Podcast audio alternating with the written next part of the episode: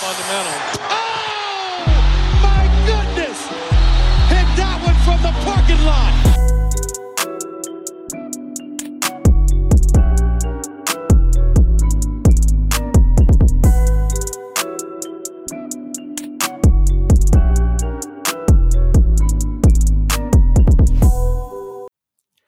Yes, Leute, herzlich willkommen zurück bei Vom Parkblatt. Len hier, Lino aus neuer Umgebung. Grüß dich, Lino. Ja, so sieht's aus, genau.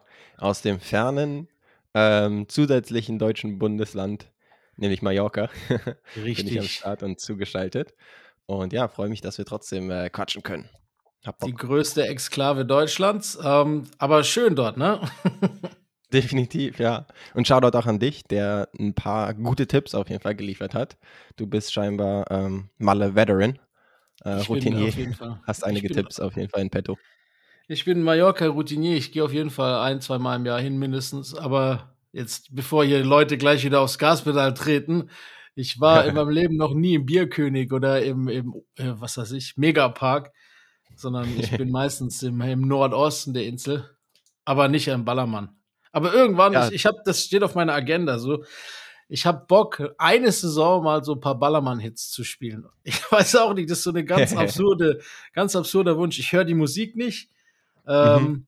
Ich, ich feiere das eigentlich nicht 100%. Ich finde es irgendwie manchmal lustig, aber Ja. ähm, ich habe fett Bock, einmal dort so eine so einen Sommer zwei, drei Male Hits zu schreiben. Und ich habe, glaube ich, auch ein Talent dafür, weil ich habe natürlich schon einige fette Refrains geschrieben, die auf jeden Fall zünden würden. Ja, sehr geil. Ja, also äh, ich für meinen Teil versuche so ein bisschen ähm, die Deutschen hier zu vermeiden. No disrespect oder so, aber ähm, bin tatsächlich auch recht viel im Norden und Nordosten unterwegs, zum Beispiel Poyense, Al- Alcudia-Gegend und so weiter. Da ein bisschen Stand am Abchecken, aber äh, es wimmelt natürlich davor. Ähm, das heißt, Ja, ja. umgehen kannst du nicht komplett, ist aber auch nicht schlimm. So ist es jetzt auch nicht. Aber Ballermann jetzt äh, nicht unbedingt. Muss jetzt nicht direkt Nee. sein. Ist schon eine deutsche Insel, aber ist auch okay. Was willst du machen? Ja, definitiv. Nächstes Mal tatsächlich wahrscheinlich dann mal mit dem Bike unterwegs sein. Ähm, das habe ich jetzt diesmal weniger gemacht, aber bietet sich echt ziemlich gut an. Ja, Frühling und Herbst machen das extrem viel. Das ist, glaube ich, eine super coole Insel zum Fahrradfahren. Mega, ja. Next time Gut. muss es auf jeden Fall sein. Abseits äh, von, von Mallorca sind wir auch gerade an anderen Stränden, South Beach genauer gesagt, wo die Musik noch mehr spielt als am Ballermann vielleicht sogar. Die äh, Miami Heat äh, sind gerade zu Hause. Wir befinden uns zwischen Game 3 und Game 4. Das ist die kürzeste. Pause. Game 3 war letzte Nacht, vorletzte Nacht in dem Fall. Und heute Nacht ist auch schon Game 4. Ähm, ja, jetzt sind wir, jetzt hören wir uns zum ersten Mal, seit die Finals angefangen haben. Stimmt. Ja. Das heißt, äh, Richtig. die ersten beiden Games waren, kamen die für dich überraschend oder war es für dich fast absehbar, dass es irgendwie einen Split geben könnte? Mm, wenn, dann hätte ich tatsächlich wahrscheinlich eher gedacht, dass äh, die Heat das erste und nicht das zweite Spiel holen, auswärts. Aber man muss sagen, im ersten Spiel, ja, war dann der Joker ziemlich dominant, ohne viele Field Goal Attempts äh, gehabt zu haben. Und gerade dieses Two-Man-Game mit Jamal Murray, da hat sich schon mal was abgezeichnet, was dann später in Spiel 3 auf jeden Fall auch nochmal relevant wurde. Und ähm, da haben sie auf jeden Fall, wenn ich mich richtig erinnere, halt ihre Größenvorteile sehr gut ausgenutzt. Beispielsweise mit Aaron Gordon, der mal kurz zu Prime Shaq wurde im ersten Viertel und seine Größenvorteile gegen Vincent und so weiter äh, gut ausgenutzt hat. Und Ja. da kam dann zum Beispiel auf der Gegenseite von Jimmy Butler noch ein bisschen zu wenig. Aber das Spiel 2 war wahrscheinlich bisher das beste, weil spannendste Spiel. Das war ich meinen. spaßig. Genau, das hat echt Bock gemacht. Ähm, deswegen würde ich sagen, ja, die Finals machen schon Spaß. Ja. Ähm, Ob es jetzt erwartbar ist, würde ich vielleicht auf dich so zurückspielen, äh, der Verlauf Mhm. bisher. Äh, bin ich mir nicht ganz sicher. Ja, also, wie gesagt, Game 2 hat mir auch am meisten Spaß gemacht. Da gab es so viele Runs. Du hast eigentlich immer wieder gedacht, ah, jetzt ist ein Team durch. Oder zumindest bei den Nuggets hat man es zweimal gedacht, dass sie weg waren. Und dann kam dieses vierte Viertel nochmal von den Heat. Ähm, aber erwartbar für mich nicht. Ich hätte eigentlich, bin auch davon ausgegangen, dass, dass Denver beide gewinnt zu Hause, wenn ich ehrlich bin. Ähm, aber ich Mhm. habe es ja auch schon vorab gesagt, ich halt in der Matchup nicht sehr viel auf die Heat.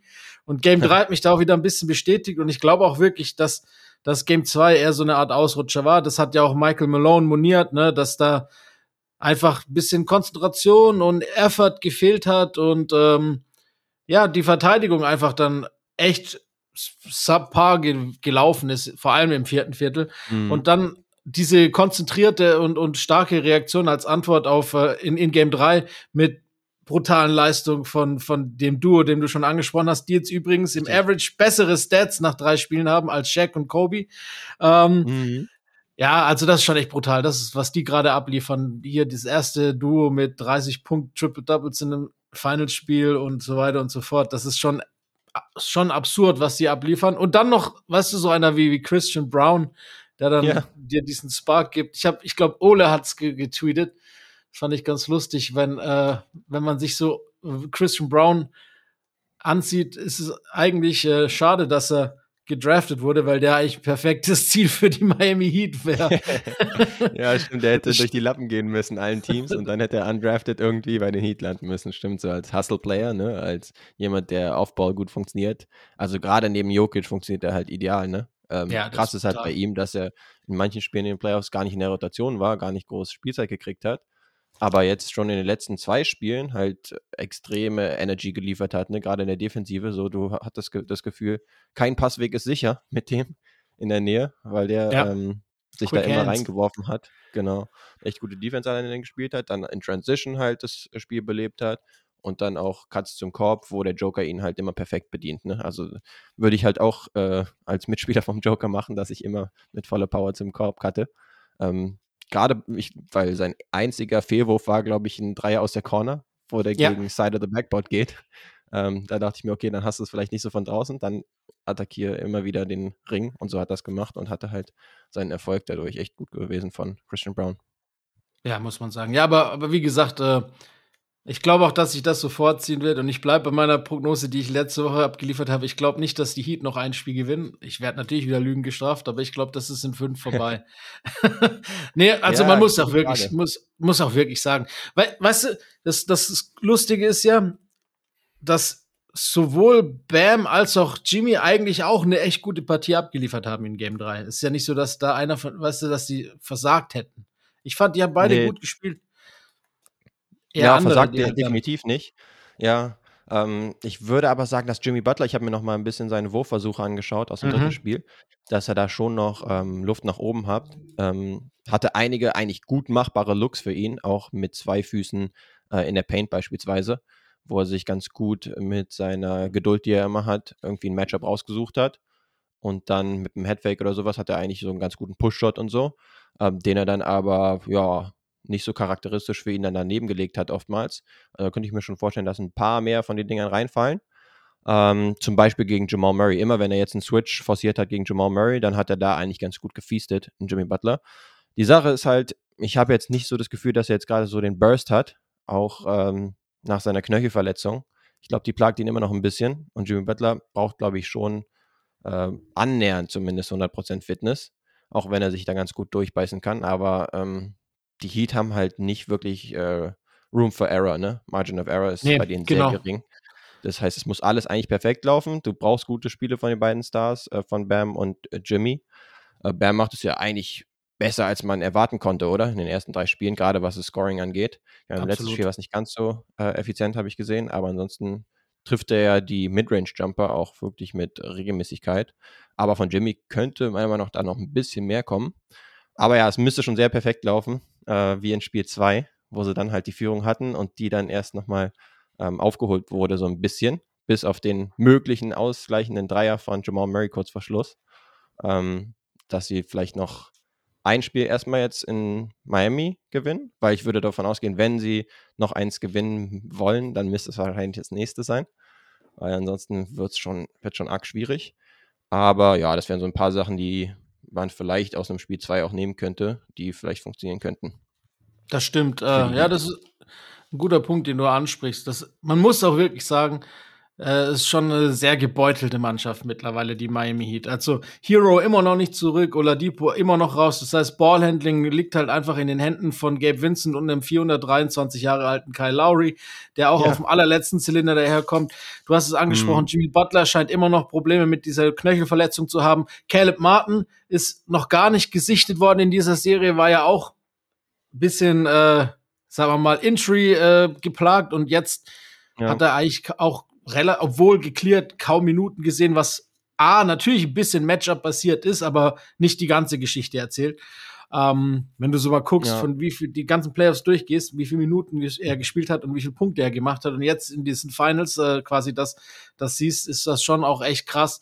Also, sag mal so, die, die, die Situation für die Heat könnte besser sein. Das Spiel könnte knapper gestaltet werden, wenn sie irgendwie äh, vielleicht, ja, besser verletzungsbedingt dastehen würden. Und dann hast du halt gegenüberstehend eine Denver Nuggets Mannschaft, die, so wie es scheint, auf dem Zenit ihres Schaffens und komplett gesund.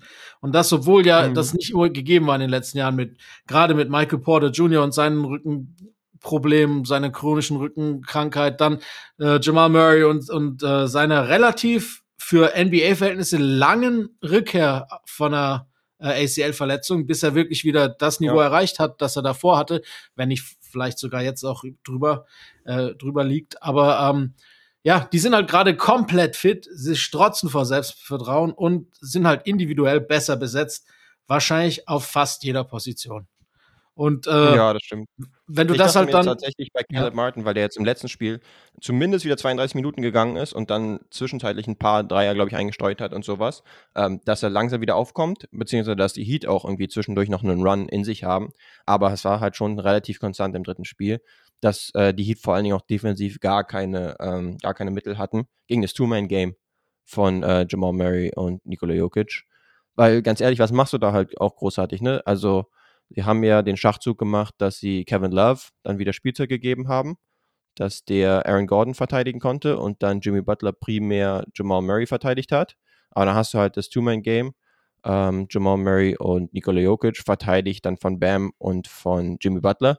Und switchen wirst du das eher nicht äh, wollen, weil dann hast du halt wirklich einen Vorteil.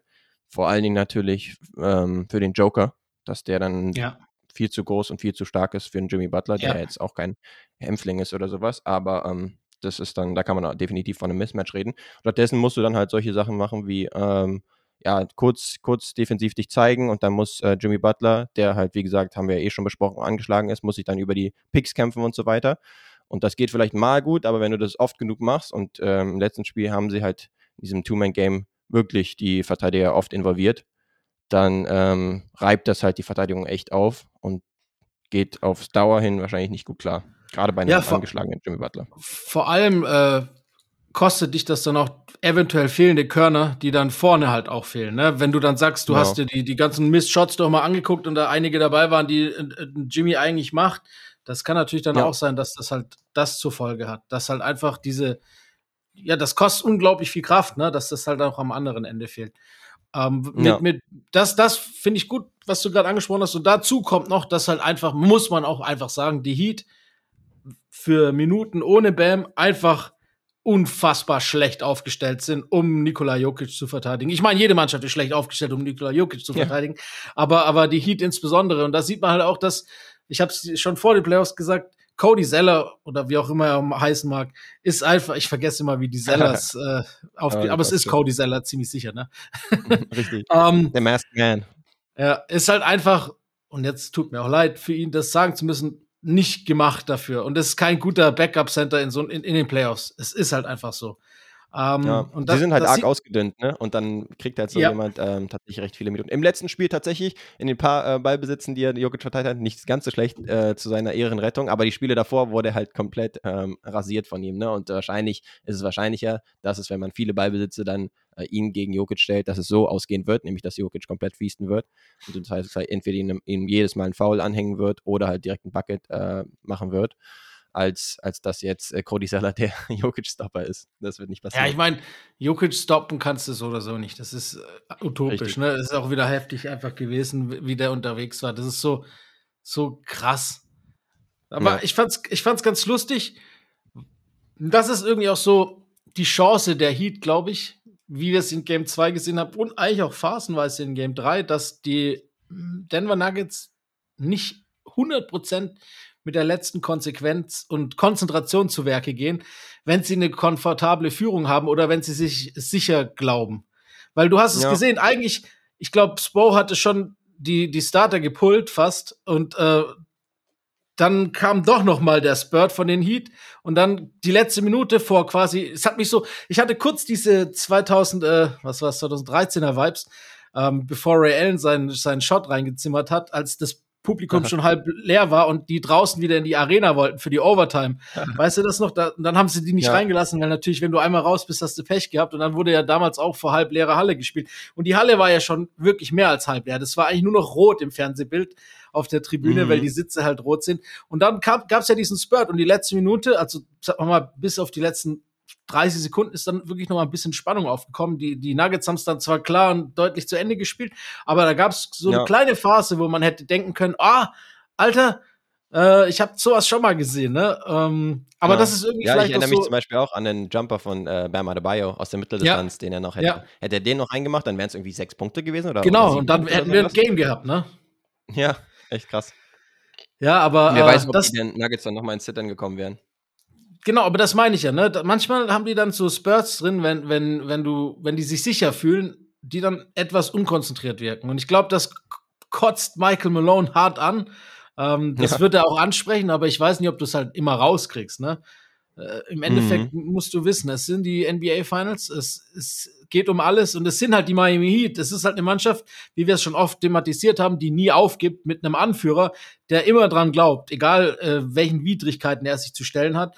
Und deshalb ist, glaube ich, eine Mannschaft, gegen die du nicht unkonzentriert agieren darfst bei Führung, wenn überhaupt, dann die Miami Heat. Das ist das Paradebeispiel, würde ich sagen. Ja, das stimmt schon. Ich habe mich auch gefragt, was kannst du denn überhaupt äh, defensiv versuchen zumindest zu machen, weil ich glaube, äh, die glasklare Antwort gibt es jetzt nicht unbedingt. Aber bei Jokic zum Beispiel, da sieht man schon, äh, selbst wenn er recht viel Platz hat an der Dreierlinie beim Catch, dass er dann gerne mal den Pumpfake raushaut und dann darauf wartet, dass äh, Leute auf ihn zukommen, der Verteidiger auf ihn zukommt und er dann halt gegen eine herausstürmende Verteidigung vorbeiziehen kann. Das heißt, ich weiß gar nicht, ob es so eine schlechte ähm, Idee wäre, vielleicht noch langsamer da rauszukommen und ja. mal zu schauen, ob er halt auch die Dreier einnetzen kann. Erstmal, ich meine, die trifft er halt extrem hochprozentig, aber gefühlt möchte er lieber einen Pumpfake raushauen und dann äh, wieder zum Korb sich manövrieren und da ähm, vor, vorarbeiten. Das ist eher so sein Spiel. Dann machst du ihn vielleicht ein bisschen unkomfortabler, wenn du ihn vielleicht mal ein paar mehr Dreier chucken lässt. Aber das ist jetzt auch so das Einzige, was ich versuchen würde. Ähm, und selbst das, da wird er dich wahrscheinlich auch bestrafen. Das stimmt schon. Also ich meine, nach Game 2 äh, hat ja irgendwie Eric Spolstra die, die Frage von Ramona Shelburne so ein bisschen abgetan, dass dann auch so viral ging und so äh, die dann quasi gefragt hat, ja, ob, ob das das Ziel ist, Jokic zum äh, zum Werf, also zum Scorer zu machen und ihm das Passing Game wegzunehmen. Und das wurde so abgetan, aber im Endeffekt fand ich die Frage gar nicht so wenig legitim, auch wenn Spo dann gesagt hat, jeder, der das fragt, äh, hat keine Ahnung vom Basketball, bla bla bla. Fand ich überzogen. Ich fand die Frage komplett legitim, weil wir haben es mhm. nicht, das war nicht das erste Mal, als man das gesehen hat, dass da auch ein bisschen was dahinter ist. Ich, na klar, es ist schwierig zu sagen, unser größtes Ziel ist es, Jokic scoren zu lassen. Das ist im Endeffekt ja auch Hanebüchen, wenn du dir das überlegst. Aber an sich ist es gar nicht so, vereinfacht gesagt, nicht unbedingt der falsche Ansatz, ihn eben zum Scorer zu machen. Was eben auch dein Vorschlag beinhaltet, ihn halt eben dann an der Dreierlinie, wenn überhaupt, nur äh, langsam zu verteidigen und jetzt nicht zum Closer zu sprinten oder was auch immer. Genau. Ähm, Finde ich tatsächlich einen guten Punkt. Weil, klar, wenn er sie macht, dann musst du damit leben, dann weißt du auch, das, aber du musst ja irgendeine Chance versuchen. Und ich bin auch der Meinung, ja. dass, dass Jokic wie jetzt in den anderen Games, wenn, wenn halt einfach auch die, die Passing, A, hast du die Möglichkeit, ihm halt das Passing-Game wegzunehmen. B, hast du auch die Möglichkeit, ihn von den Boards wegzuholen. Weil guck mal, wie der wieder gefrühstückt hat, gerade in Game 3, ja. auch an den Offensivbrettern. Das ist so, äh, der, der, der tippt sich dreimal den Ball zu und hat halt dann, wenn er gut positioniert ist, dann halt immer entweder den Ball in den Händen oder den Tipp in. Und er hat so ja. weiche Hände, das ist einfach mhm. brutal. Das heißt, das nimmst du ihm auch noch dadurch, ne? wenn du ihn einfach draußen vielleicht nicht verteidigst und ihn einfach zwingst, diese Dreier zu nehmen.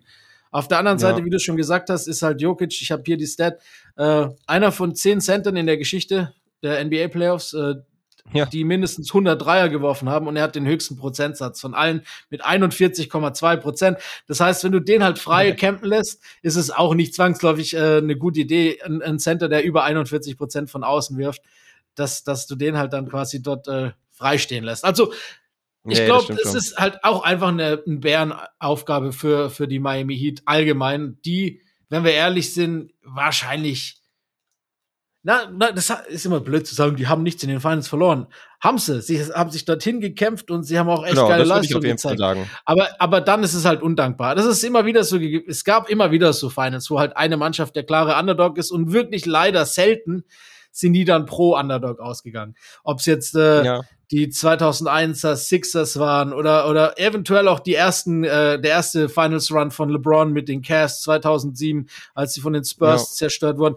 Ähm, die einzige Mannschaft, die es jemals geschafft hat, waren die Dallas Mavericks, wenn wir ehrlich sind.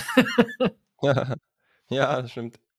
Ja, die Sache ist halt, ähm, ich kann schon verstehen, dass Spolstra sich da ein bisschen aufgeregt hat ähm, im Interview, insofern, als dass er halt schon einen ausgeklügelten Gameplan hatte, auch in der Verteidigung gegen Joker, auch im zweiten Spiel, ja. wo sie halt wirklich äh, versucht haben, äh, in die Passwege zu gehen, also ihn zu fronten, äh, als Verteidiger vor ihn zu kommen ja. und so ihn gar nicht erst zum Catch kommen zu lassen und dann das halt so abzutun, ah, okay, wir überlassen dir mal den Ball und dann äh, punkte mal gerne, äh, solange die Shooter immer zugemacht ja. werden. Das ist halt dann überspitzt. Ne? Aber ja, ähm, das war halt wahrscheinlich, äh, dachte er sich, ah, das war jetzt ein bisschen zu überspitzt, das war ein bisschen zu vereinfacht und so weiter. Wir haben hier schon einen ganzen Gameplan und äh, tun unser Bestes und so weiter. Klar, äh, versuchen wir ihm irgendwas mehr anzubieten als was anderes wahrscheinlich. Äh, wir werden jetzt zum Beispiel nicht doppeln und dann wird er uns äh, die ganzen Pässe um die Ohren schmeißen äh, und wir kassieren dauernd Layups oder Dreier. Das äh, machen wir definitiv nicht. Aber das war wahrscheinlich so sein, seine Reaktion, dass er gesagt hat, hm, wir versuchen, versuchen doch schon unser Bestes. Wir haben zum Beispiel auch Matchup-technisch haben wir was angepasst, ähm, dass wir zum Beispiel Kevin Love äh, raufgeschmissen haben äh, für Caleb Martin, damit der ähm, äh, einen Aaron Gordon zum Beispiel verteidigen kann und so weiter und das trickelt dann runter. Ähm, also da haben sie schon ein bisschen was gemacht. Aber ja, ist halt kaum Kraut dagegen gewachsen. Vor allen Dingen, wenn Jamal Murray, der halt im zweiten Spiel noch ein bisschen inaktiver war, Absolut. dann im dritten Spiel so rausgekommen ist, ne? Also war wirklich ultra aggressiv, ähm, hat versucht halt Jimmy wirklich zu involvieren in der Verteidigung und ja. ähm, war hat wirklich sehr geschafft. entschlossen. Genau, und gerade im ersten Viertel dann halt echt direkt ein paar Dinge eingestreut und dann wurde er zum Teil halt auch im Pick and Roll wurde er dann sogar gedoppelt, so bis in Richtung Mittellinie und so. Äh, das kann man dann natürlich machen, ähm, wenn du halt nicht switchen willst äh, weil dann hast du halt immer das Mismatch, dass Joker gegen einen viel kleineren Spieler spielt und das ist dann wieder, äh, ja, kannst du dann auch darauf warten, dass äh, die Nuggets punkten. Aber ähm, daraus hat er eigentlich auch ganz gute Pässe gespielt und dann hast du halt wieder Überzahlspiel für den Rest der Nuggets. Ähm, insofern, egal was du machst, ist da, glaube ich, in der Form, genau. also wenn die so gut drauf ja. sind, ist da, glaube ich, kaum Kraut gewachsen. In der Form absolut richtig. Auch selbst dann mit äh, mit Switch und äh, in der Zone erinnere ich mich an diesen einen Drive von ihm gegen Bam, wo er dann einfach so übers Glas am allerletzten Stück Plexiglas noch erwischt und das Ding halt trotzdem reinfällt. Stimmt. Also wenn ja, ja. halt läuft, dann läuft's. Es ist halt einfach dann un das das war echt, glaub besser kannst du das nicht verteidigen in der Situation und wenn es halt fällt, ja. dann fällt's. Ich meine, da kannst du dir dann selber auch gar keinen Vorwurf machen eigentlich. Das ist ja die Sache. Ähm, und und äh, gute Offense ist halt immer noch besser als gute Defense. Es ist und immer schon halt die Regel gewesen. Ja, ja, im letzten Spiel zum Beispiel von draußen 5 von 18. Also da geht ja, auf jeden Fall noch genau. mehr. Äh, extrem schlecht von der Dreierlinie zum Beispiel am Treffen. Ich meine, sie sind jetzt kein Team, was mega viele Dreier wirft dauernd, aber gerade ihre Shooter sind in den Finals bisher jetzt nicht wirklich gut drauf. Also da würde ich zum Beispiel halt Michael Porter Jr. nennen, ja. der sowohl offensiv als auch defensiv echt keine guten Finals spielt, muss, muss man sagen.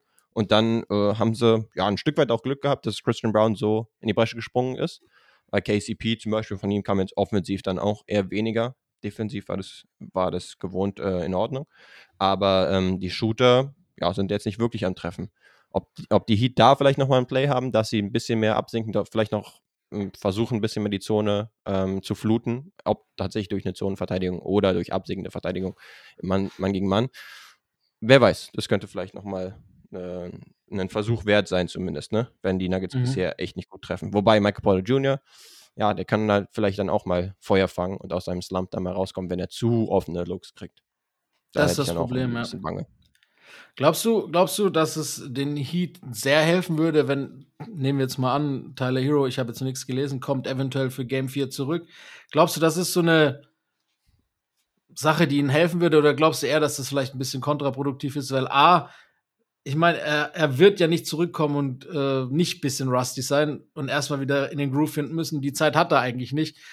Er kennt nur von außen stehend die ganze, die ganzen Schemes, die ganze Rota Rotation. Ja. Er kennt nur von außen stehend die äh, Offensive der Denver Nuggets. Also da gibt's auch viele Fragezeichen. Selbst wenn er kommt und dann vielleicht auch für den Offensivspark und auch als Ballhändler insbesondere dann ähm, mal in Erscheinung treten kann, gibt's halt aber genauso viele Fragezeichen wahrscheinlich, oder?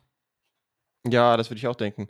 Genau, dass es so ein 50-50-Ding ist. Also einerseits könnte der dir mal ein Viertel swingen, auch positiv, weil er ähm, Feuer fängt. Und das würde ich ihm sogar zutrauen, äh, relativ ja. kurz nach so einer Verletzung. Ähm, auch wenn die Hand natürlich da äh, ein Thema ist, aber er hat ja jetzt schon länger ausgesetzt, als man vielleicht hätte denken können. Ähm, aber defensiv beispielsweise jetzt ihn und Duncan Robinson, der sowieso jetzt nicht so viel Spielzeit gekriegt hat, aber die beiden zum Beispiel spielen zu lassen, boah, das wäre dann gefundenes Fressen äh, für die Nuggets-Offensive. ja, das also das würde ich jetzt nicht unbedingt machen. Und ja, genau, dann ist halt die Frage, ähm, ob er defensiv auch äh, sich gut bewegen kann und so weiter und, und, und da halt irgendwie Widerstand leisten kann. Weil ansonsten setzt du halt viel darauf, dass er halt ein Shot Creator ist und so, ähm, weil ja, ist halt auch nicht zu unterschätzen. Wenn du ihn erstmal wieder reinnimmst, dann müsst du ihn auch in der Rolle, die er normalerweise inne hat, muss ihn dann reinbringen. Also relativ äh, balldominant, was heißt balldominant, ja. aber solltest ihm schon ein paar Looks geben, äh, bisschen äh, den Ball in die Hände geben und so weiter. Und ähm, ja, das ist halt die Frage, ob man das jetzt unbedingt machen sollte. Aber bei Miami Heat, da bin ich jetzt ein bisschen tendenziell so unterwegs, dass ich sage, hm, äh, die sind jetzt so ausgedünnt, dass so ein offensiver ja. Spark schon nicht schaden kann. Deswegen würde ich schon denken, äh, sie sollten ihn auf jeden Fall testen. So, so sehe ich es auch. Also, wenn es geht, dann sollten sie es machen. Bin ich deiner Meinung, ja. weil sie haben ja eigentlich nichts zu verlieren. Ähm, mhm. Das wäre halt auf jeden Fall nochmal ein Faktor, der, der reinkommt und äh, auch vielleicht die Denver Nuggets nochmal vor ein paar Probleme stellen könnte, defensiv, weil das natürlich ja. dann auch erst diese Saison, das hat man, ich meine, er ist stark verbessert gewesen in allen Bereichen, aber er ist diese Saison auch ein besserer Passer geworden, als er die Jahre zuvor war. Und das, das mhm. öffnet halt dann im Endeffekt auch nochmal Wege für zum Beispiel Jimmy Butler, ja. Ähm, ja. Wenn, wenn du halt einen Hero auf dem Platz stehen hast. Das ist halt wirklich so. Außerdem würde ob seines Namens natürlich dann auch äh, einige Wortspiele geben, die Sinn machen. Das würde der Presse auch gefallen wahrscheinlich. Von daher ja. äh, let's have a try, würde ich sagen. Aber ja, wie gesagt, ja. Äh, ich, ich, ich, ich bin dem auch eher. Also ich bin dem nicht negativ gegenüberstehend, aber ich glaube halt nicht, dass er dann derjenige ist, der die Serie in eine andere Richtung drehen wird. Ja, vielleicht nicht so wie damals in der Bubble war es, glaube ich, wo er dann genau. ein Spiel komplett erupted ist und da 37 Punkte zum Beispiel, ich glaube, das war gegen Celtics, äh, gemacht hat in der einen äh, Playoff-Serie. Ähm, das würde ich jetzt vielleicht nicht so sehen. Also da muss er ein bisschen eingespielter sein. Aber die Defense so ein bisschen auseinanderzuziehen, zum Beispiel, wenn du jetzt ein Pick and Roll läufst mit ihm als äh, Ballhändler zum Beispiel, dann musst du schon als Verteidigung halt gucken, äh, wie reagiere ich drauf. Ähm, kann ich switchen oder ist dann ein zu großes Mismatch? Oder er hat halt auch ganz gute Passfähigkeiten, wie du gesagt hast. Oder wenn jetzt absinkende Verteidigung kommt, dann kann er schon seine Pull-Up-Jumper äh, ganz gut einstellen. Absolut. Da ist dann halt jemand, genau, ähm, der auf jeden da Fall. war auch sehr effizient diese Saison. Äh, unterstützt, genau, im Vergleich zu jetzt. Ja, da hast du halt noch eine zusätzliche Option im Vergleich zu Gabe Vincent zum Beispiel, ne? Der jetzt ja eigentlich mhm. echt gut spielt, aber im letzten Spiel auch 2 von 10 gegangen ist zum Beispiel. Und den ja, du jetzt auch nicht dauernd ne, laufen willst. Ja, genau. Deswegen wäre es schon gut, noch eine zusätzliche Option zu haben. Hier, äh, was ich noch anbringen wollte, seit wir uns das letzte Mal gehört haben, meine Stat der Woche sozusagen, die fand ich richtig geil. Das war vor, also nach Game 2. Ähm, also Game 3 hat das nochmal ein bisschen in eine andere Richtung gedrängt, aber die Miami Heat in diesen Playoffs komplett gesehen als Punktedifferenzial zu ihrem Gegner waren in den ersten Vierteln in allen äh, Playoff-Spielen minus eins, im zweiten minus elf, im dritten minus zwölf und im vierten plus 90. okay, krass. Das ist so heftig. Also, und das sogar in so Blowout-Geschichten, wie, also war ja fast eine Blowout-Geschichte äh, letztes Spiel, ne? Wo sie dann halt trotzdem ja. nochmal rankommen, inklusive den Third Stringers eigentlich, die dich genau. in Rotationsminuten gehen und die sich trotzdem nochmal rangekämpft haben. Das ist richtig zum Beispiel, ne? Der witzigerweise ja. nicht so Rotationsminuten gekriegt hat. Den könnte man nochmal wieder mehr featuren. Ich meine, du willst jetzt nicht. Wir erinnern uns halt an Spiel 2, ne? Da war er schon ein extremer ähm, Gamechanger. Und, und auch Game 7 zum Beispiel gegen die Celtics. Ja, das wäre halt so ein Ding, wo ich ein bisschen draufschauen würde als Miami, ne? Ähm, was hat halt im zweiten Spiel wirklich gut funktioniert. Also Jimmy hat halt den Closer gemacht, aber hat ansonsten ja. jetzt nicht komplett überragt. Es war jetzt nicht so ein Jimmy ist, äh, 56-Point-Game äh, oder sowas, ne? Sowas nicht. Aber jemand wie Max Drews hat dann halt am Anfang seine Dinger getroffen. Absolut. Äh, Gabe Vincent all game eigentlich und Duncan Robinson halt am Anfang des vierten Viertels auch out of nowhere einfach mal zehn Punkte hintereinander gemacht. Ähm, klar, ich weiß nicht, wie realistisch das ist, dass es jetzt jedes Spiel passieren wird, äh, dass die Rollenspieler halt so gut auftreten werden. Aber da kann man sich zumindest mal halt anschauen, okay, was hat die Verteidigung gemacht? Ähm, und können, können wir das irgendwie vielleicht irgendwie replizieren? Mm, dass, dass wir da uns diesen Runner angucken oder das Spiel insgesamt. Weil ja, am Ende sind die Nuggets nochmal rangekommen, aber man hat sich das Spiel halt geholt. Ähm, ja, vielleicht gibt es da irgendwie ein paar Sachen, die man, die man da übernehmen kann. Ja, da gab es ja dann noch diese skurrile Statistik, ne, dass, dass äh, die Nuggets alle Spiele verloren haben, in denen äh, Nikola Jokic über 40 gemacht hat in diesen Playoffs. Also alle Spiele, die sie überhaupt verloren haben in diesen Playoffs. Oder nee, drei von vier Spielen, die sie in diesen Playoffs verloren ah, ja. haben, hat Nikola Jokic 40 oder mehr gemacht. Stimmt, das eine Spiel war doch auch mit 53 oder sowas, ja. ne? Also ähm, hier, um nochmal ich mein, Ramona Shelburne reinzubringen. Ja, nicht gegen die Nuggets. Ja, genau. Pro Ramona Shelburne. Nee, das war gegen die, ähm, sag schon, gegen die Suns. War es, glaube ich, ja, das eine Spiel. Und gegen die Wolves hat er auch das bei der einen Niederlage über 40 gehabt. Oh ja. Also. Ja, insofern nicht so abwegig. Er war halt wahrscheinlich unglücklich formuliert. Nein, das absolut. Nein, das ist auch Quatsch. Ich, mein, ich glaube nicht, dass Bolstra sagt, unser Ziel ist es heute, Jokic über 40 zu geben. das glaube ich auch nicht. das wäre schon weniger klug. Aber ja. ja. es ist auf jeden Fall spannend. Ähm, ja, ich bin mal gespannt. Also, das ist auf jeden Fall Finals richtungsweisend, weil wenn die, wenn die Nuggets heute 3-1 abziehen, dann ist es auch nach 5 vorbei, bin ich mir fast sicher. Ähm, wie du gesagt hast, die Chance für die Heat auf, auf den Sieg und äh, eventuell halt vielleicht auch nochmal die Nuggets an sich zweifeln zu lassen, ist heute zu Hause, Game 2. Das äh, ja, ist immer so diese Überdramatisierung ist überflüssig, aber ich glaube, dass die das schon fast so handhaben müssen, als ob es ein Game 7 wäre. Ähm, ja. Und mit 2-2. Die Frage, wie sich das bemerkbar macht, ne? Ob Jimmy dann Frage, fast ja. das ganze Spiel spielt. Ähm, hat er äh, im letzten auch schon seine 40 Minuten. Ja, der, die haben beide viel gespielt wieder. Genau, und Bam auch. Gerade natürlich, du kannst jetzt, ja, weiß ich halt nicht, ob du dir leisten kannst, wirklich Cody Zeller zeitgleich äh, mit Jokic spielen zu lassen. Musst du vielleicht äh, komplett äh, die Minuten 1 zu 1 matchen zwischen Bam und äh, Joker. Weil ansonsten hast du halt echt keine guten Optionen, ne? Sonst werden seine Augen ganz groß und entweder zieht er die Verteidigung auf sich und äh, kriegt einen Layup für den Mitspieler ja, oder er ist selber oder holt seine. Holt, holt das ist so schwierig, ne? Das muss man Extrem einfach sagen. Sogar.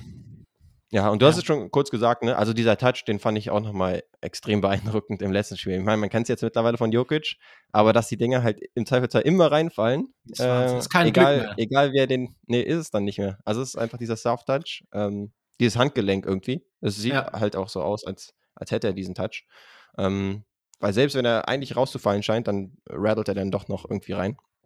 Im europäischen Spiel wäre es ganz cool, weil dann hängt der Ball erstmal auf dem Ring und dann könntest du ihn wegtippen. Aber in der Stimmt. NBA scha schauen dann erstmal alle äh, und dann rollt er dann doch äh, ganz easy rein. Muss auch für die Defense ein bisschen demoralisierend sein. Dann denkst du dir, ah, okay, ich habe ihn gut verteidigt. er hat den Ball irgendwo äh, hinter den Kopf gehauen, erstmal, bevor er ihn äh, losgeworfen hat. Und dann fliegt er trotzdem nach ein paar Rim Bounces erst rein. Und dann so kommt er halt dann zum ersten 30, 20, 10 Triple-Double der Finals-Geschichte. Ja. ja, wer, wer anders als er, ne? Das ist die Frage.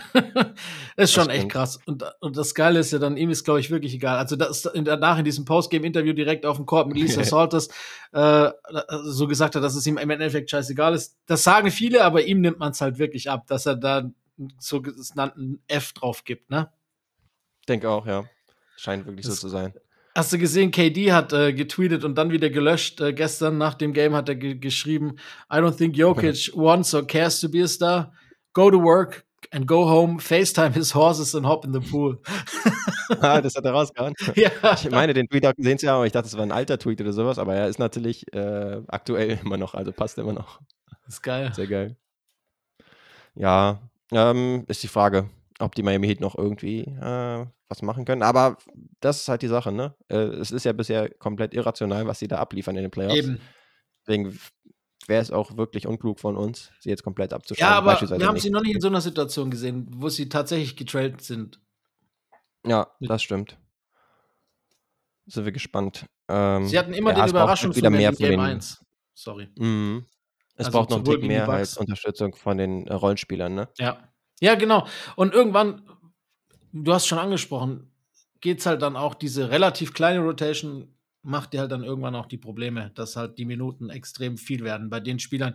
Und jetzt, und da rede ich jetzt gar nicht zwangsläufig von dem Jimmy Butler und von dem Bam Adebayo, die All-Stars sind schon seit mehreren Jahren, sondern da geht es dann vielleicht auch eher sowas wie jetzt bei Caleb Martin, der jetzt wieder rankommt, um Spieler, die es vielleicht nicht gewohnt sind, unbedingt immer so viele Minuten zu gehen. Ja, nee, das stimmt. Aber sind wir gespannt. Wir hoffen Ja. trotzdem auf ein knappes und spannendes nächstes Spiel. Genau. Ja, morgen sind wir schlauer. Ich glaube, das ist richtungsweisend. Richtig. Yes. Sonst gab es auch wieder ein paar, ein, paar Sachen. Äh, eins, bevor wir noch auf ein Richtig. paar News zu sprechen kommen. Hast du den Truth and the Ticket Livestream zu Game 3 gesehen? Ähm, ich glaube nicht, nee. Da hat äh, Paul Pierce äh, hat wieder mal den Paul Pierce gemacht. Das war, ich muss das kurz erwähnen, weil ich es so unfassbar lustig oder ja, was heißt lustig? Schon auch lustig fand. Paul Pierce ist äh, ziemlich betrunken wieder zu, zum Livestream gekommen. Die haben das live gestreamt, quasi so ein Watch-Along und äh, hat Mhm. dann wohl auch wieder eine Prostituierte mitgebracht und Oh, hat irgendwie überhaupt nicht auf dem Schirm gehabt zuerst, dass das tatsächlich live ist und hat wieder so Sachen erzählt, dass KG saß so neben ihm und hat so die ganze Zeit zusammengezuckt und hat das versucht irgendwie zu retten und hat das versucht, dass Ja, er nicht ja, ja. gecancelt wird selber und so.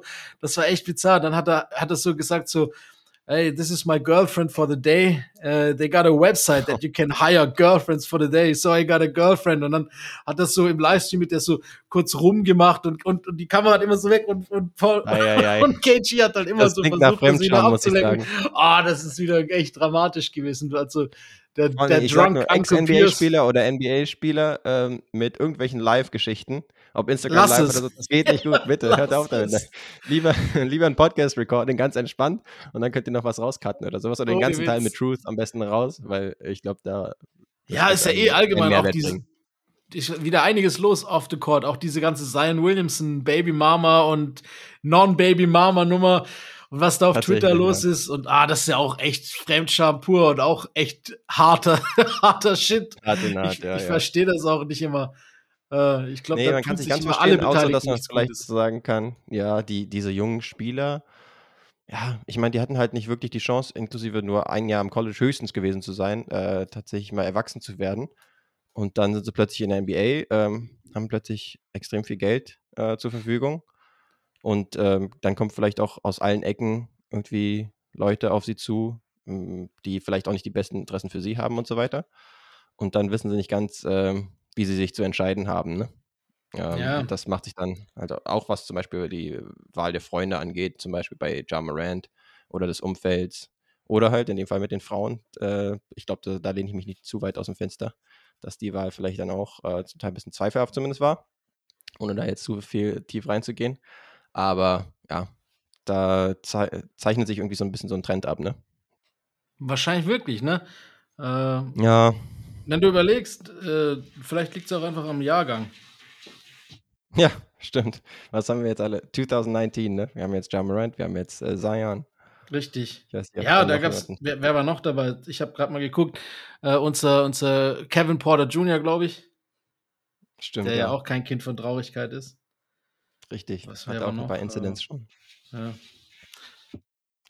Ja, die ähm, vor allen Dingen US-amerikanischen äh, zukünftigen Faces of the NBA, die sollten sich vielleicht nochmal anschicken, da ein bisschen ihren Lebensstil äh, zu ändern. Absolut, Habe ich ja. auch nur gesehen. Wenn dann Steph Curry und LeBron draußen sind, dann wird, also in der Spitze der NBA vor allen Dingen, wird vor allen Dingen dann, äh, werden die internationalen Spieler sozusagen die Faces der NBA wahrscheinlich sein mit Ja. Giannis, mit einem Jokic, mit Embiid. Klar, dann Luka. Leute wie äh, Jason Tatum. Genau, Luca zum Beispiel auch, Jason Tatum und Devin Booker zum Beispiel ne, zu nennen. Aber ansonsten wäre es ja eigentlich cool, äh, auch für den US-Markt. Also nicht, dass es jetzt für mich das Wichtigste ist, aber wenn Ja Morant und Zion auch so sich anschicken, Ja, so guck mal. den Dunstkreis dann zu sein, ne? Das war ja schon auch das Ziel mit ihren Signaturen und allem. Nike hat ja auch schon den Weg eingeschlagen, Ja Morant als Gesicht zu machen und so. Bei Zion Mhm. sind es jetzt weniger die Frauen als die Verletzungshistorie und, und vielleicht auch die Professionalität, ähm, die Ja. in Frage stehen, die bei Morant ja wiederum nicht in Frage stehen. Das ist dann primär die Off-Court-Geschichte. Ja, Ja. ja, übrigens, weiß nicht, ob du es mitgekriegt hast, sein Camp hat jetzt auch äh, im Breakfast Club äh, und auch wohl mehrere Male gesagt, dass es sich wohl um eine Spielzeugwaffe gehandelt haben soll bei dem zweiten Mhm. Incident. Ähm, dass die NBA darüber Bescheid wüsste, dass sie die Waffe auch hätten und dass Adam Silver wohl trotzdem hart gegen vorgehen will. Also ich warte da Ja, erstmal ab, ganz, also, also ganz strange so ein bisschen, weil Adam Silver jetzt dauernd äh. Interviews gibt. Ähm, also ist da quasi auf einer Promotour jetzt derzeit so ein bisschen in den Finals, ähm, gibt dauernd Interviews und dann teast er mehr oder weniger immer, immer damit, äh, Ja. dass er dann nach den Finals endlich die News raushauen wird äh, zu Jamorant. Also ist jetzt einfach eine Soap. Einfach. dem, ja, also Gottverdammte so nach dem Soap. Motto, stay, stay tuned, schaltet nächste Woche ein oder Woche. Ich Cliffhanger. so, hm, ich- Genau. Ich weiß jetzt nicht, ob ich es jetzt so handhaben würde als Adam Silver, aber okay. Es, es liegt ja auch auf der Hand, dass er dann halt von den äh, TV-Crews äh, befragt wird, ne? Äh, wie Ja, er aber-. Also Aber, aber du kannst trotzdem eine Antwort geben, ne? Wenn du gefragt wirst, dann kannst du sagen, ja, wir, wir, ich kann mich, ich möchte mich dazu nicht äußern, wir sind noch in Untersuchung, fertig. Aber zu sagen, Ja. ich möchte mich nicht dazu äußern, weil das, was ich sagen werde oder würde, würde von der Strahlkraft her die NBA Finals übertünchen, dann ist es natürlich Genau. suboptimal, weil dann lässt du alle hungrig für die Nachricht. Ich meine, egal ob Und das ist Morant fast ein bisschen Fans respektlos den Ja. äh, NBA Äh, Finals Teams gegenüber. Ne? Absolut, sagst, okay, absolut, die, einfach die haben nicht sagen. genug Strahlkraft, um diese News dann zu, zu überstrahlen in dem Fall. Ja. Ja, eben, das okay. hört sich schon so an, als ob der eine Atombombe im Keller gebaut hätte oder sowas, weißt du? Ja, genau. Und ich weiß halt auch nicht, ob er das sagen würde, bei, wenn jetzt die Lakers und die Celtics in den Finals wären zum Beispiel, ne? Also, weil Keine die Ahnung. halt schon noch ein bisschen mehr Strahlkraft haben. Ist natürlich alles spekulativ, aber ja, ja. Schon ein bisschen Wobei- witzige Handhabung. die TV-Ratings sind on pair mit letztem Jahr. Warriors Celtics. Und mh, arg viel größer kriegst du es ja nicht, wenn wir ehrlich sind. Ah ja, da habe ich nämlich auch irgendeinen Tweet gesehen, ähm, war mir jetzt nicht sicher. Ähm, da hieß es irgendwie, dass es im Vergleich zu anderen TV-Programmen an dem Tag oder sowas ähm, an Nummer 1 war oder so. Also da habe ich jetzt noch nicht direkt rausgelesen, äh, wie es im Vergleich zu vergangenen Jahren war. Aber wenn du das sagst, ähm, dann Ja, es sind ist on ja also Fall Fast ja, gleich. positiv. Stimmt. Und man würde wahrscheinlich meinen, für ja, jetzt vielleicht nicht ganz so mega äh, interessierte NBA-Fans, das ist wahrscheinlich schon die Stark Strahlkraft von jetzt den Golden State Warriors mit Steph Curry äh, schon nochmal größer als es bei diesen beiden Teams, Ja, und halt die Celtics mit die ihrer Leute rein wahrscheinlich kommen müssen. globalen Fanbase. Ja, das stimmt natürlich. Ja. Yes. Da, Chris Paul, wäre wir vielleicht noch kurz was äh, zu erwähnen. Aber Genau. auch nicht. keiner weiß, keiner. Ja, wahrscheinlich wird es einfach nur gestretched und er kommt zurück. Ich kann mir auch was anderes schwer vorstellen. Also ich Ja, glaube nicht, das war dass die sie ihn Frage, waven ne? und dann. Ich habe heute so ein Meme gesehen. Kennst du dieses eine, äh, diese eine oft mimifizierte Szene von der WWE, als der Undertaker so aus diesem Sarg wieder auftaucht so, und ja. dann irgendwie so joggt. Und dann habe ich auch so ge gelesen. David Stern, when Chris Paul signs for minimum with the Lakers. Oh, das wild. Fand ich super lustig. Also, Die, Bei die Respekt vor damals, Toten. ne? ja, Genau, genau. darauf, dass Chris Paul damals der, der Veto gegeben wurde, dass er nicht zu den Lakers gehen durfte. Back in the day 2008, da So. wann das gewesen ist. Ne? Ja, 2009, glaube ich, war es, ja. Bevor er Aber sind wir gespannt, ist. ja. Also bis Ende Juni ist es so, dass ähm, sein 28.. Vertrag garantiert werden müsste. Genau, Ja. 28. Und ansonsten, also es wird, wird nicht garantiert werden. Stattdessen wird er halt seine 15 Millionen äh, kriegen.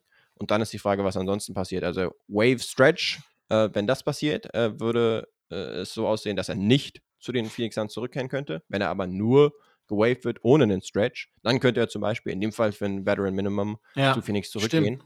Und da könnte es gut sein, dass äh, schon eine Absprache getroffen wurde, so nach dem Motto, ey, CP, wir wollen dich gerne weiterhin dabei haben, aber ähm, unsere Finanzen sind so und so aufgestellt. Ähm, das tut uns auch äh, gut, wenn du das da ein bisschen äh, was einbüßt.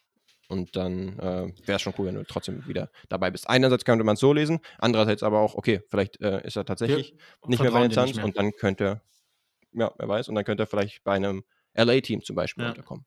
Ah, ich glaub halt wirklich-. Dass in seinem jetzigen Stand der Karriere Chris Pauls größtes und einziges Ziel ist, noch einen Titel mitzunehmen. Äh, auch Ja. für seine Legacy, für alles. Und ich glaube auch, er weiß, dass er, wenn er bleibt, vielleicht die höchste Chance hat und wenn er weniger Geld verschlingt, dann halt vielleicht noch eine größere Chance hat.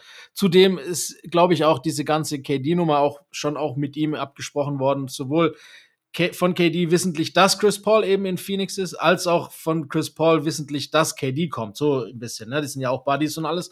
Und ich kann mir Ja. schon auch vorstellen, dass das äh, dann jetzt eher überinterpretiert wird und es dafür dann einfach sorgen wird, dass, dass er halt dann für Wettmin wiederkommt.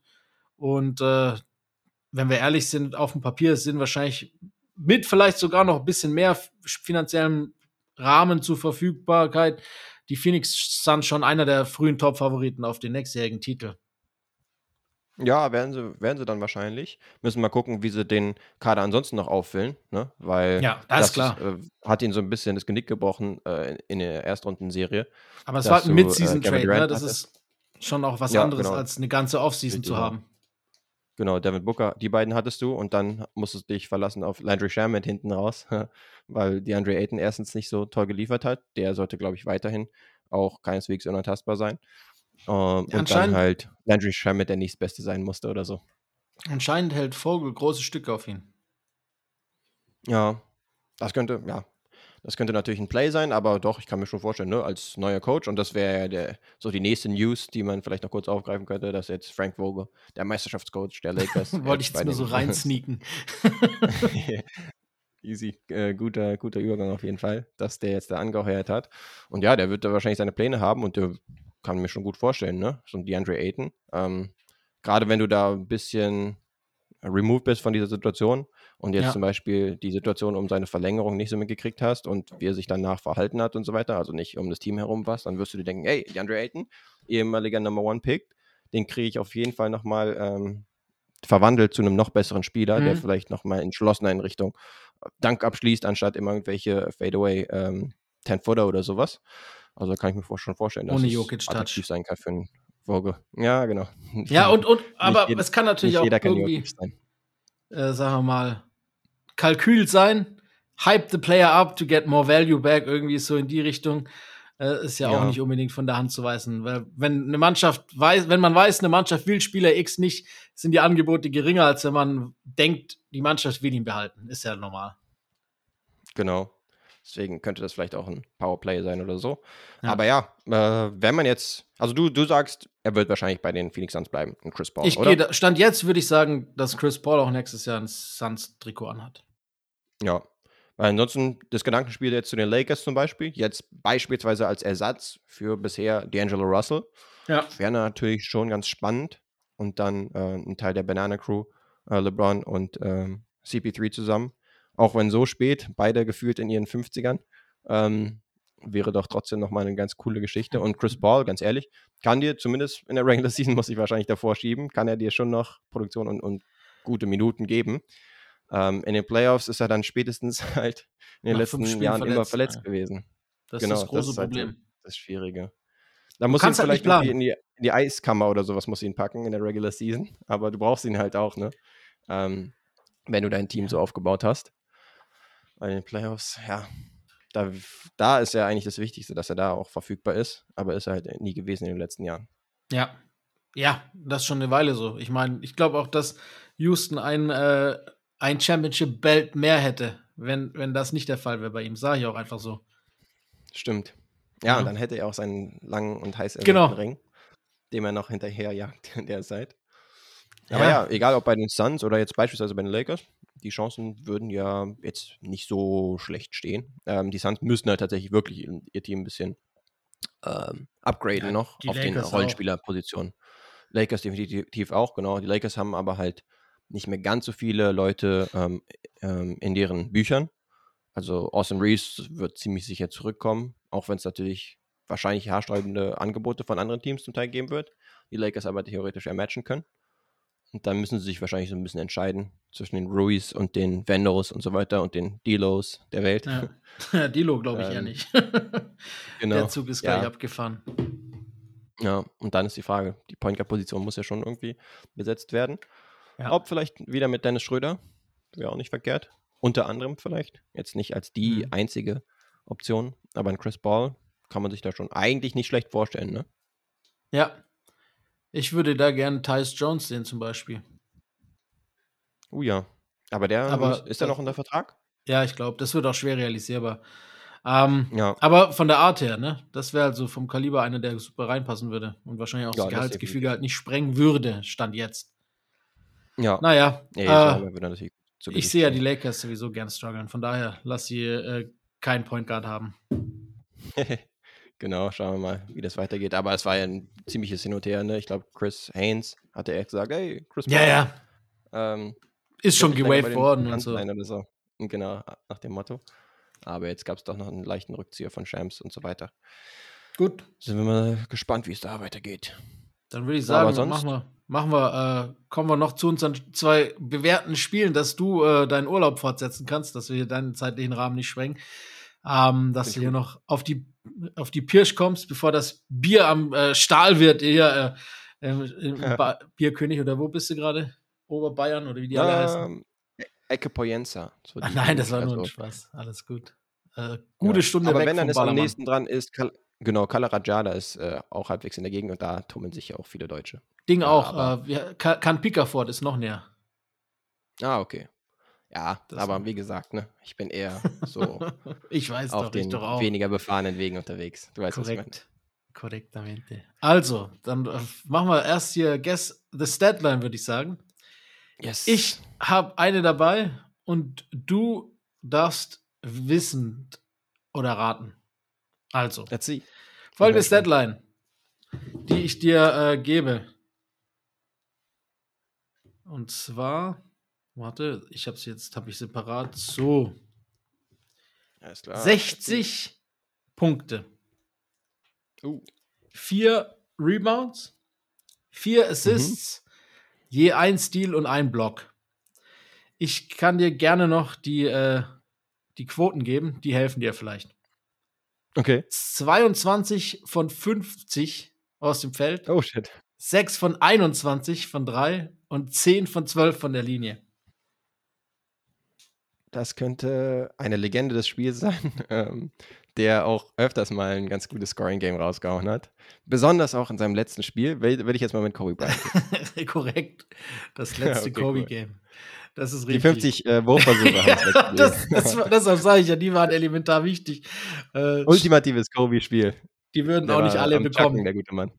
Ja, aber ey, für die Lakers ging um nichts mehr und sie haben ja sogar das Spiel gewonnen. Von daher, er hat ja recht gehabt. Das war schon heftig. Stimmt, Vor ja. allem das vierte Viertel, das war geil. Und man muss sagen, Mal gegen Utah Jazz damals ging es ja tatsächlich noch um die Playoffs. Ja, und mal eben in den Schatten gestellt, dass in derselben Nacht die Golden State Warriors das Single-Season-Record aufgestellt haben. Mit 73 Siegen hat dann niemanden mehr gejuckt, weil Ja. Kobe sein Abschiedsspiel hatte. Wie das war sagt schon man, ohne Und das habe ich mir auch live reingezogen, das Spiel. Kobe oder Warriors? Kobe. Ich auch. Letztes Spiel Muss von Kobe, sein, ne? das guckt man live. Das muss man ehrlich sagen. Hat sich auch gelohnt. Also das vierte Viertel war absurd. Ja, definitiv. Pull-Up-Jumper immer wieder reingestreut. Das war geil. Ja, das war schon War cool. echt, das war echt geil. Ja. Gutes also, Ding. RIP Kobe und äh, von, von Kobe zu, ich meine, der wäre ein bisschen leicht zu erraten. Das heißt, ich glaube, du hast was Kniffligeres dabei. Yes, let's see. Wer bin ich, ist dran. Direkt mal mit dem ersten Fact. 14 Jahre habe ich gespielt in diesem Jahrtausend. Okay. Next up, ich war ein Big Man und ein guter Low-Post-Scorer. Big and Low Post. Okay. Ich brauche noch einen. Okay. Next one.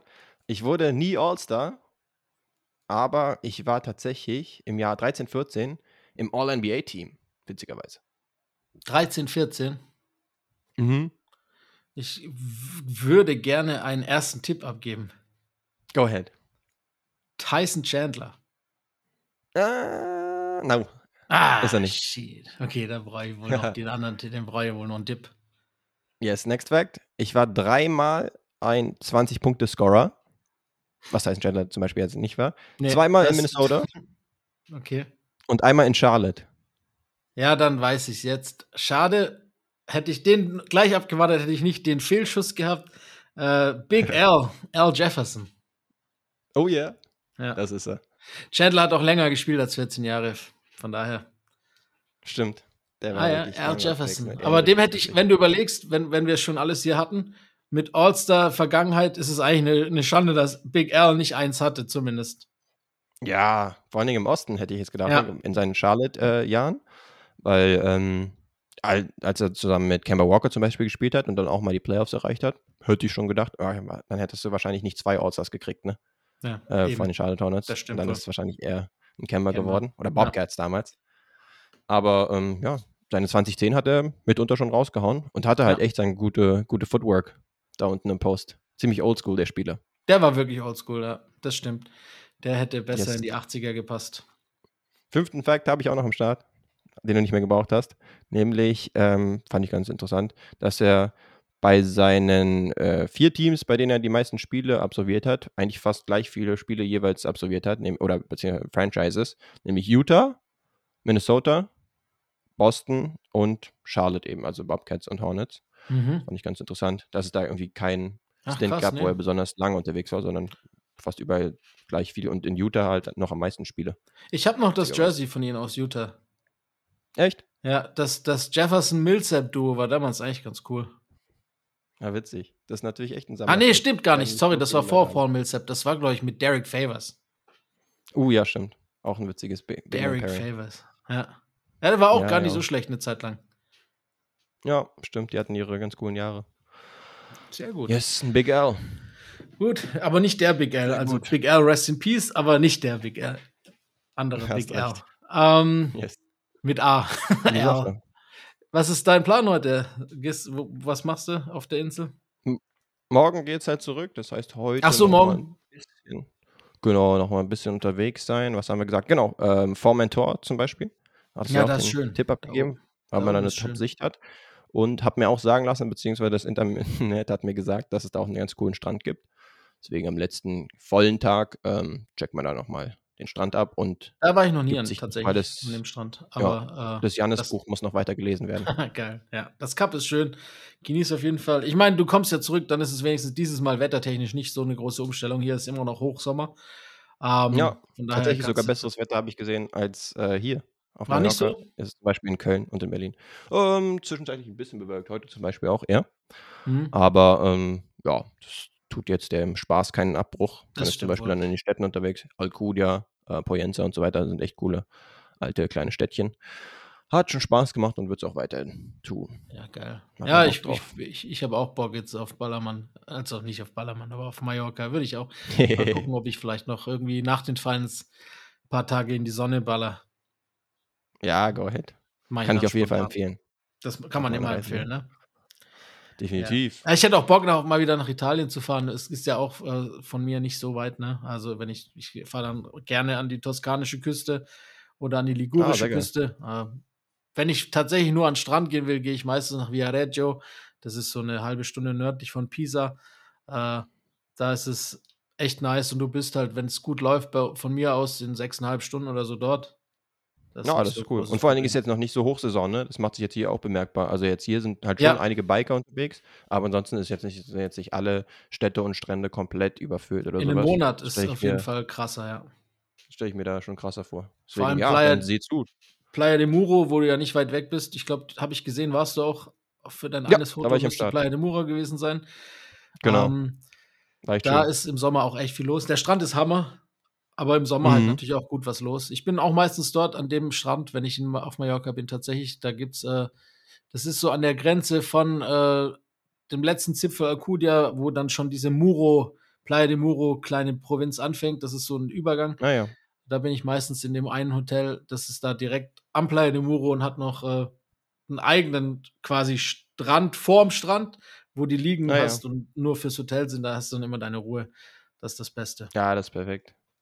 Nee, aber den habe ich auf jeden Fall auch cool gefunden. Und ich hatte auch schon gesehen, dass er angepriesen war, so als relativ touristischer Strand und so weiter. Aber Ja. dafür war es voll im Rahmen noch, halt auch wegen der Saison. Ne? Ja, Aber der ja, Strand ist halt geil. dann Ja, Weil du so- spätestens nach Game 7 kannst du Ja. es ja schedulen, kannst du sagen, ey, ich bin dann erstmal weg Das nach Italien oder, oder eben Malle. Ja, gut, die Draft kommt ja auch gleich. Aber, äh, und dann auch noch Hall of Fame im äh, August mit Dirk, ne? Das darf man dieses Jahr auch nicht verpassen. Wenn man ehrlich True. sind. Oh ja, das Ja. muss natürlich sein.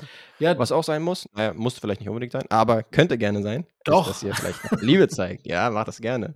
Äh, lasst ein paar Sterne fliegen, am besten fünf Sterne. Ähm, lasst eine nette Rezension da auf äh, Apple Podcast, auf Spotify und so weiter.